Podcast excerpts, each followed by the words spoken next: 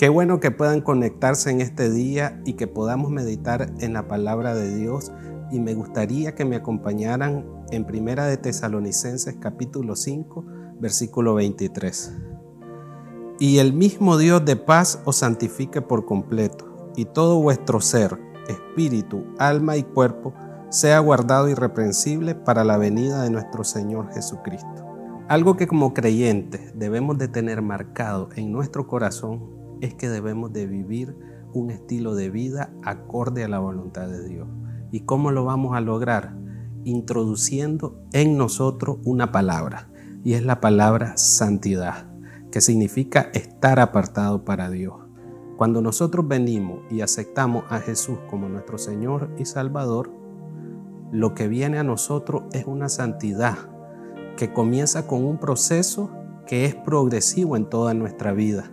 Por eso aquí el versículo nos dice hasta la venida de nuestro Señor Jesucristo. Pero para esto nosotros debemos de accionar en dos puntos muy importantes. Y el primero es que debemos anhelar la mente de Cristo. ¿Y qué es anhelar la mente de Cristo? Es pensar como Cristo pensaría, actuar como Cristo actuaría, pero solo lo podemos lograr con una renovación de nuestro entendimiento para conocer esa voluntad buena, agradable y perfecta de la cual nos habla Romanos 12. Un segundo aspecto que debemos de tener es que debemos de andar en obediencia a la palabra de Dios. Sabemos que la palabra de Dios debe de venir e introducirse en todo nuestro ser. Dice el Salmo 119, 105, lámpara es a mis pies tu palabra y lumbrera a mis caminos. Cuando nosotros sabemos que la palabra de Dios es la que va alumbrando nuestra vida, que va corrigiéndonos en todas aquellas áreas que debemos de corregir, nosotros estamos poniéndola en primer lugar y esa luz nunca nos va a faltar.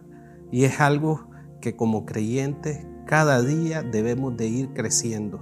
Debemos de anhelar conocer más de su palabra. Es hacerlo de una manera intencional en la cual nosotros venimos y cada cosa que leemos es cada cosa que vamos accionando.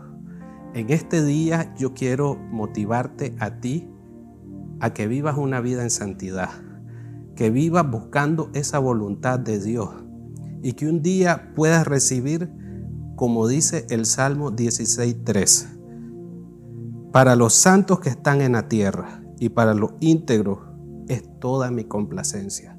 Eso dice el Señor y es algo que viene para tu vida. Que Dios te bendiga.